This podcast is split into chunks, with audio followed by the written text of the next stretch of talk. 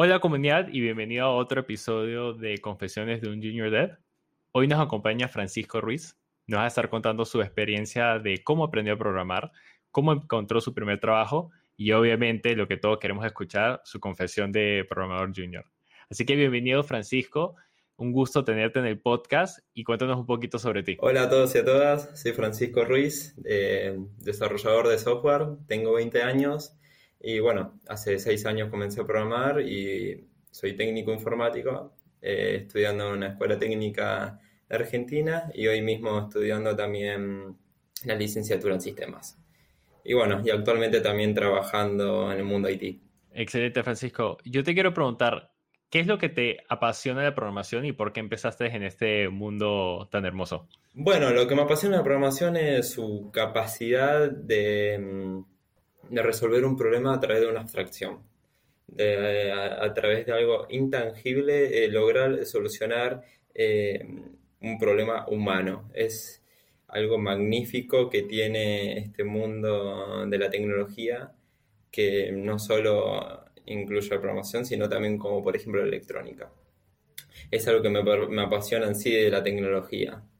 Y bueno, yo comencé a programar a los 14 años gracias a la educación pública argentina y técnica em, a los 14 años. Tocando mi primer lenguaje, la verdad que en el 2014 QBasic, que muy poco amigable, muy poco amigable, pero a las dos semanas lo cambiaron por Python. Así que mi primer lenguaje fue eh, Python y con el que aprendí a programar. Excelente, excelente. Es un buen lenguaje para empezar a programar. Mira, yo te quiero hacer una pregunta. ¿En qué momento te sentiste preparado para empezar a buscar tu empleo, empezar a trabajar como programador? Uno ya viene desarrollando habilidades técnicas eh, desde que comienza su entrenamiento tecnológico. Eh, algo que hay que hacer muchísimo hincapié es, es, en el tema de las habilidades blandas, en la capacidad de que uno tiene eh, que poder comunicarse, tener la capacidad oratoria de expresarse hacia otra persona, de expresar sus sentimientos, de socializar, de mm, poder también hablar, por ejemplo, con eh, personas con mayor jerarquía, entre comillas, eh, en el ámbito que uno está. Entonces, yo me sentí preparado al terminar en el secundario, el séptimo año, me sentí preparado ya que tenía esas habilidades blandas eh, para poder desempeñarme en un ámbito profesional. Esto obviamente no lo desarrollé solo porque uno no, eh, no aprende sabiendo, no aprende sabiendo habilidades blandas, eh, lo, ayuda a un contexto familiar, lo ayuda a un contexto también socioeconómico y de amistad. Entonces, si en mi caso, por ejemplo, eh, lo tuve que desarrollar a través de terapia con psicólogos y todo. No es malo ir a terapia para desarrollar estos crecimientos personales. Si uno quiere hacer la inversión y puede, eh, es un crecimiento gigante hacia cómo nos desarrollamos a través de un ámbito social. Así que cuando ya me sentí preparado eh, para desempeñarme en estas situaciones, dije, estoy listo y adelante. Sí, creo que tocas un tema muy importante que es el de las habilidades blandas y este, hace poco subimos un post hablando sobre eso en Instagram. Y para mí es algo que hace una diferencia grande en el ámbito laboral y es lo que puede ser la diferencia entre un buen programador un programador mediocre y un programador excelente superestrella, porque la programación es algo que se hace en equipo, por más de que muchos de los trabajos que hagamos nosotros sea individual como tal, y la comunicación entre tú, tu jefe, las otras partes de la empresa, los stakeholders, y el amor, sí, hasta cuando eres freelance con la persona que le estás haciendo el proyecto es extremadamente importante. Y todo eso viene a través de habilidades blandas. Y como tú dices, Francisco, o sea, no hay una guía este, que nos diga esto es lo que necesitas saber en habilidades blandas para ser buen programador. No es como aprender Python o aprender Java y cosas así. Son cosas que tenemos que ir aprendiendo en la vida y que obviamente a través de ciertas terapias o, o ayuda de introspección de uno mismo vas elaborando esas, esas herramientas súper importantes que son las habilidades blandas. Sí, muchísimas gracias por compartir ese aspecto de la programación, porque siempre creo que nos metemos en este mundo de técnico, técnico, tengo que aprender Java, tengo que saber React, tengo que saber este, el backend, el frontend, el, la machine learning, pero no podemos perder el lado humano también de la programación, que tiene un impacto muy grande en el ámbito laboral.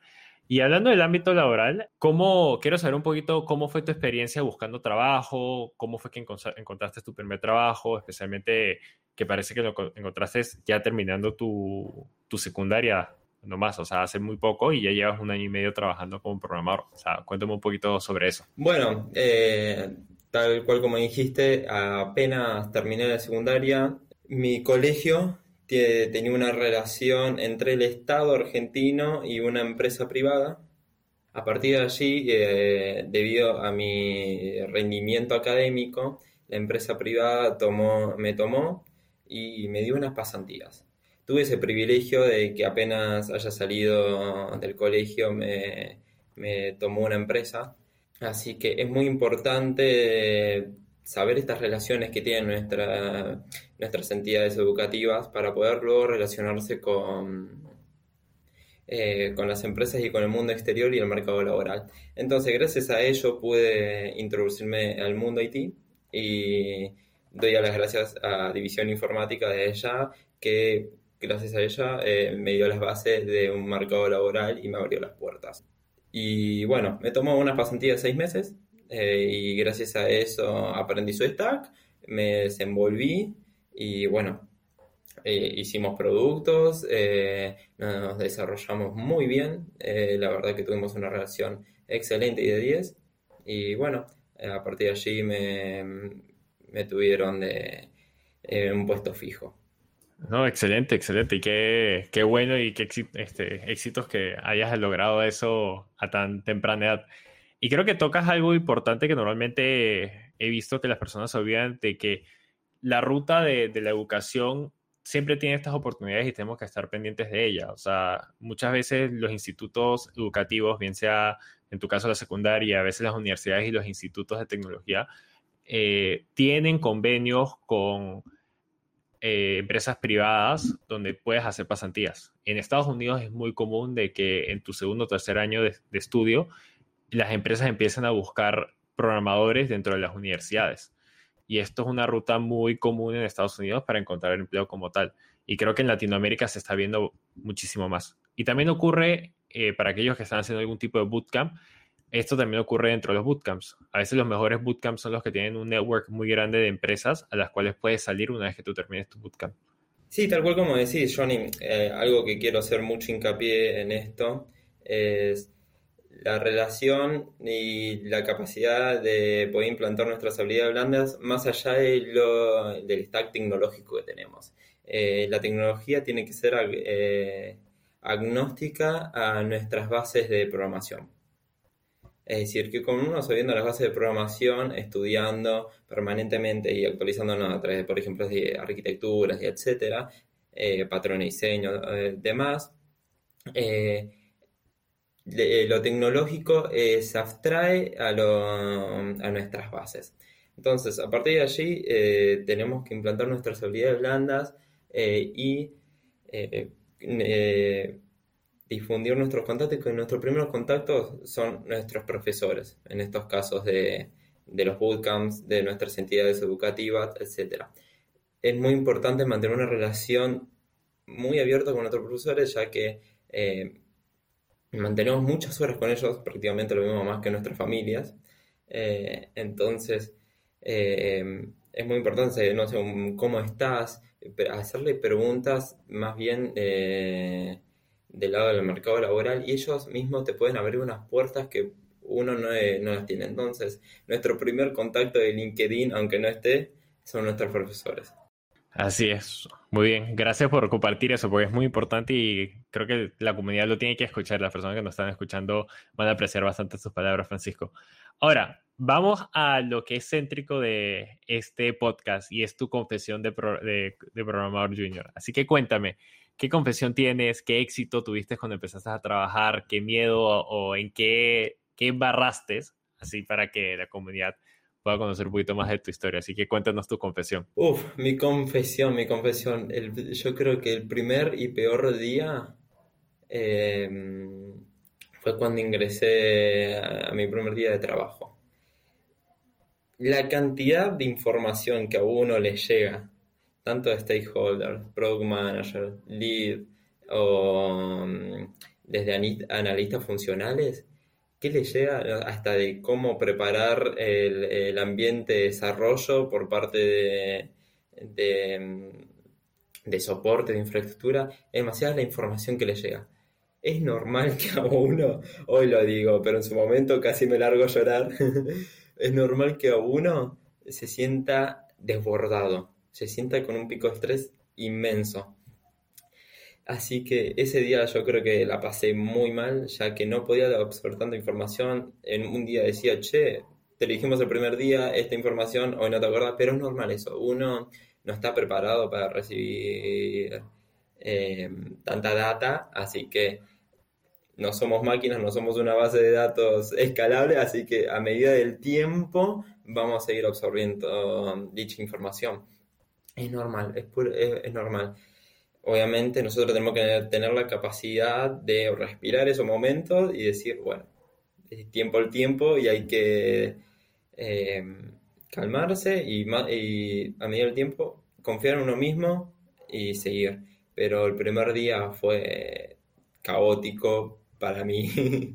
Sí, creo que muchos de nosotros que a lo mejor empezamos empresas grandes que ya están constituidas, eh, que ya llevan bastante tiempo trabajando como tal, el primer día es, es un, nos bombardean con información, porque no, no es tanto, es tanta la información técnica sobre cómo funciona, qué se usa, qué stack se está utilizando, el framework, cómo se hace testing, este es el repositorio, este es bla, bla, bla, bla, bla. Y aparte de eso, como que las partes de recursos humanos, porque también te tienen que hacer una presentación de la empresa, necesitan recolectar tu información para el pago, o sea, hay un montón de cosas que simplemente las primeros, yo diría la primera semana es como que deme un break porque esto es demasiada información. Pero yo quiero preguntarte entonces, o sea, me contaste un poquito que, que, o sea, de una manera muy madura te diste cuenta que no necesitabas absorber toda esa información de comienzo, pero ¿cómo, cómo llegaste a, a lo mejor esa conclusión en ese momento que te sentías tan agobiado y a lo mejor bombardeado de tanta información? Hoy me hago el maduro, hoy me hago el maduro. Pero la verdad es que en ese momento estaba en mi cama con mi hermana llorando diciendo, no estoy apto para este momento. Pero me hizo crecer demasiado, me abrió este, eh, los ojos con, este es el mundo real. Eh, toda esta información la vas a tener que absorber, lamentablemente, que es el primer día de tus primeros trabajos. Eh, lamentablemente uno no tiene que absorber esa información, pero es normal, lamentablemente es normal eso, así que eh, a medida del tiempo uno se va acomodando todo eso, pero la verdad es que en ese momento la sufrí, la sufrí y yo creo que todos la hemos sufrido y lo de recursos humanos. Sí que también, tanto como ley de contrato de trabajo, de, cada país me imagino que es distinto, pero de si tenés que estar al tanto de impuestos, eso te abre los ojos que es otra cosa el mundo. Tal cual, tal cual. Una cosa que recomiendo de crecimiento personal es saber eh, los niveles de estrés que uno tiene. Sí, ya no eres un, niño estudiando y tomando clases en el colegio, en la universidad. Ahora ya eres, lo que se dice, ya eres un adulto que tiene que, ir al trabajo, tiene, tiene que comprometerse a hacer las cosas, tiene responsabilidades como tal. Eh, y a veces sí, cuando uno empieza su primer trabajo, bien sea una pasantía, bien sea un trabajo tiempo completo, con un cliente, si es que decides comenzar con freelance, hay muchas cosas que necesitas tomar en consideración, no solamente en los problemas que necesitas resolver con la tecnología, pero hay varias cosas que alrededor que volvemos a un poquito a las habilidades blandas, son importantes poder manejar en el ámbito laboral para salir adelante y ser el mejor programador que podemos hacer para la empresa que estamos trabajando. Eh, algo que me había dicho mi psicólogo en su momento es hacer una escala del 1 al 10 de cuán estresados estuvimos. Si, por ejemplo, de una escala del 1 eh, de estrés al 10. El 10 es el pico de estrés en donde mayor sufrimiento tuvimos. Entonces, a partir de esa escala de estrés, identificar cómo, lo cómo tratamos la situación. Entonces, si por ejemplo, eh, en este primer día de trabajo tenemos una escala de, estrés nivel 8, es que nos tenemos que calmar, nos tenemos que asentar eh, y identificar ese momento, que es normal pasar ese de pico de estrés, pero uno lo tiene que eh, saber identificar que eso es muy difícil, muy difícil. Así que recomiendo hacer esa escala de niveles de estrés para que va a servir para toda la vida. No, sí, súper importante. Yo no, yo no sabía eso. Voy a tener que empezar a, a aplicarlo a, mis momentos de estrés cuando yo esté trabajando también como tal y ver cómo los puedo manejar. Así que muchísimas gracias por ese aporte, Francisco. Ahora, lo que yo quiero también saber, y creo que la, la comunidad le va a encantar esto, es qué recomendaciones tienes tú, siendo la verdad tan joven, empezando a trabajar literalmente después de que terminaste la secundaria, eh, para aquellos que están a lo mejor empezando en este mundo de la programación o ya se ven en ese momento de, ok, estoy listo para empezar a buscar trabajo, ¿qué recomendaciones les tienes para ellos? ¿O qué recomendación te hubiese gustado escuchar a ti cuando tenías 14 años y estás empezando a aprender a programar? ¿Qué recomendación? Bueno, aprender las bases de la programación es muy importante, aprender las bases, no enloquecerse con una tecnología, una tecnología. Eh, yo eh, en lo personal me enfoqué con Java y con Java me estoy desenvolviendo y a partir de allí salen las demás tecnologías, pero no hay que volverse locos, no hay que volverse locos, em, tal cual como dicen eh, los helados frontend. Eh, uno quiere aprender React sin saber JavaScript, o quiere aprender TypeScript eh, y no sabe lo que es transpilar, o, no sabe lo que es un, un compilador o un lenguaje compilado o interpretado. Entonces hay que saber bien las bases, los fundamentos de la ingeniería de software hay que saberlos muy bien, ya que esa es la base de todo y migrar a tecnología se nos va a hacer muy fácil, muy fácil. Es un consejo de mi corta experiencia. Sí, estoy totalmente de acuerdo contigo y es algo que me gusta repetir por donde sea, sea Instagram, sea Twitter, sea por acá en el podcast.